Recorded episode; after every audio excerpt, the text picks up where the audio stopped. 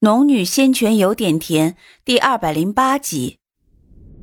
他们背对着自己，面朝着两座高山，两座高山相接的地方都是万仞峭壁，寸草不生。苏林看着奇怪，他们的目光似乎都是盯着那里的。要是再近一些就好了，就能听到他们说什么了。他如是想，便也行动了。仗着敛息丹的功效，他略略朝前靠近一些，但他到底还是要命的，不敢过分的靠近。靠近了大约两三丈，便能听到一些零碎的词字：“灵木如何？”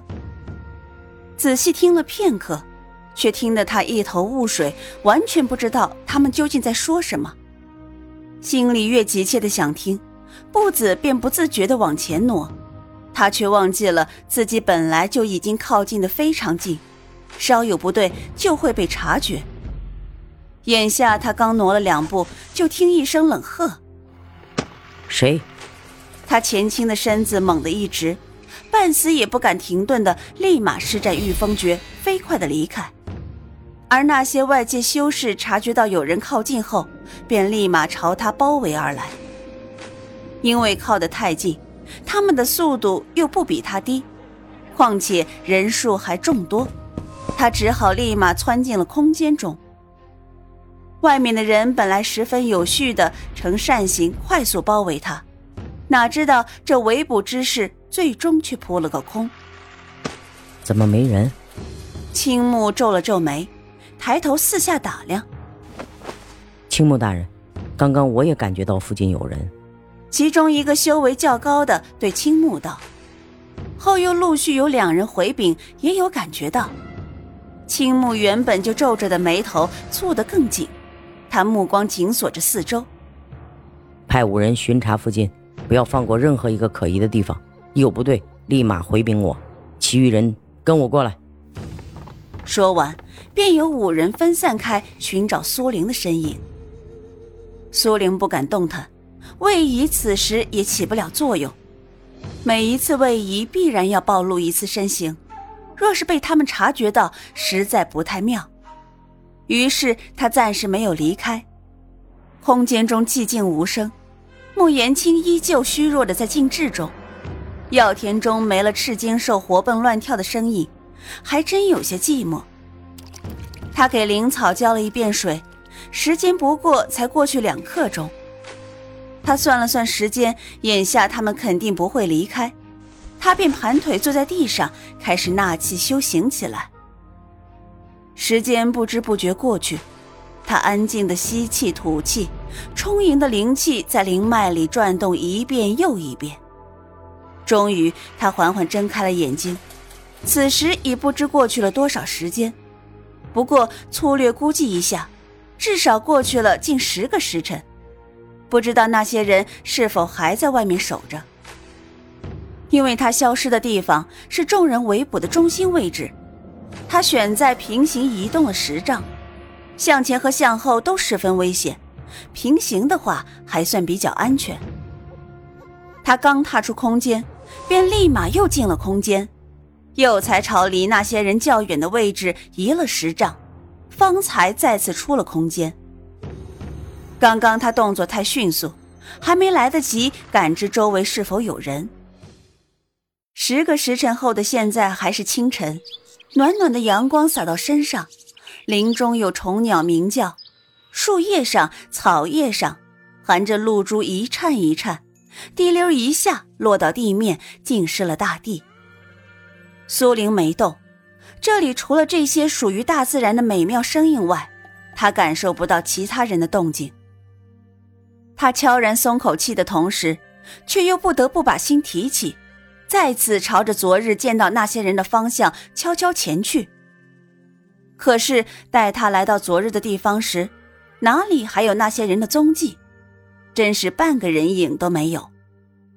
他站在昨日他们站着的地方，面朝着那百仞峭壁，然后转头四顾。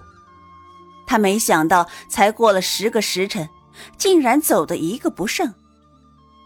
待确定真的无人后，他的目光才又转回头，盯着面前那峭壁。突然的，他御风而起，清晨的阳光下，他沾了露珠的裙摆折射着光芒，他的身影飘飘而起，不过片刻，便飞到了百仞峭壁的顶端。看着那平坦寸草不生的山壁，苏玲不禁吸了口凉气。虽然他如今御风自如，可是站到这个地方看下去，还是有些发怵。他站在悬崖上方观察了片刻，发觉这里除了地貌有些险峻，并无特异的地方，才又御风而回。这一次，他就落在山脚下，绕着两座大山山脚跟兜了一段距离。这里除了草木丰茂一些，依旧没有奇特的地方。苏玲摇了摇头，难道是他理解错了？那些人在这里看山，只是因为他长得有些特别。虽然这个理由十分牵强，但他来来回回能查的地方都查过了，也未察觉到有什么不对劲儿。而那些人也已经离开了，说不定只是聚集在此商量一下该去哪里毁灵脉了。想着自己出来数日，又跟丢了那群人，便不再逗留。御风而起，朝着空中飞去。没想到，都十个时辰过去了，小红还在云层上兜圈子。一见到苏玲，就啾啾直叫，扇动翅膀朝苏玲而来。待要飞到苏玲面前时，苏玲赶快避开，一个翻身跃上了他的后背。小红看起来十分委屈，似在控诉他这个主人十分没良心。把他抛在这里十个时辰，这里又黑，他又饿。苏玲赶紧摸了摸他的头顶，小红乖啊，你主人我也是被逼无奈，才把你留在这里十个时辰。要知道，我也被困了十个时辰啊。也不知道小红究竟有没有听明白。总之，在苏玲摸了他的头顶后，他便仰着脖子，舒服的享受起来。语调里也没有了那么多的愤愤不平。嗯，走吧，我们该去寻找那些界外修士了。他们在这附近出没，想必不会离开太远。我们就在这附近找找看吧。于是他坐在小红背上，四处寻找界外修士的身影。可是方圆百里很快被他搜索了一遍，根本没有那些人的影子。他越发的疑惑。想要再前往红颜王朝搜索一下他们的踪影，但此时他却已经退回了大眼王朝，而他离开也有好几日了，于是便打算先回去看看情况，然后再次前往红颜王朝。他离开数日，大眼王朝还是十分平静，何玉凌风依旧在门派里待命。苏玲把自己遇上那些界外修士的事情告诉了三清真人。三清真人让他别急着去找他们，单独行动十分危险。苏玲有自己的打算，他寻找他们也并非仅仅是为了两大王朝修仙界的安稳，所以他口头上应诺着回了自己的家。几日的扩建，赵家后面那一大片地已经被围了起来。房屋还未开始修建，回春堂也放上了第一批丹药，开始售卖培元丹以及清心丹。清心丹的出现无疑会让天机阁受到重创，这两种丹药也一定会十分受欢迎。两种丹药的价格都十分昂贵，他冒风险做这事，肯定不会让那些丹药沦落成人人可得的东西。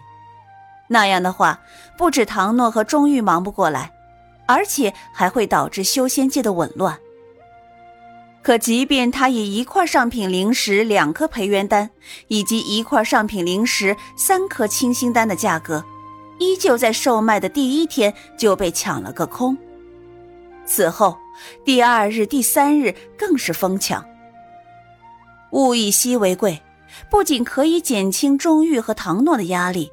还能在节省材料的同时多赚钱，何乐而不为？是以，从第四日开始，苏玲便让张春生每日限售四十颗培元丹、十颗清心丹，这样草草一算，一天也能有二十几块上品灵石进账，敛息丹和聚灵丹一样，他不会拿出来售卖。其他丹药对自己没有威胁，敛息丹不同。若是让对手拥有了这个东西，实在是搬起石头砸自己的脚。看着家里一切安好，界外修士也似乎对自己家这根新生灵脉不感兴趣，至今还不曾出现。在家待了两日，准备再次前往红颜王朝看看情况，却没想到这时候华清宫传来消息，说是界外修士近几日在两大王朝皆没有行迹，似乎彻底消失了。得到这个消息的众人多是欢喜的，认为他们是离开了红鸾星，回到他们自己的地方去了。可是苏玲却不做此想。他们来此的目的是什么？有达到吗？还有关于巫族的事情。想到这里，他双眸微微一睁。若是其他人相信了他们离开，他是万万不信的。相反，他更相信他们是因为其他原因暂且消失在众人的视野中。而对于这种消息，并不见得是好事。或许便跟那巫族有关。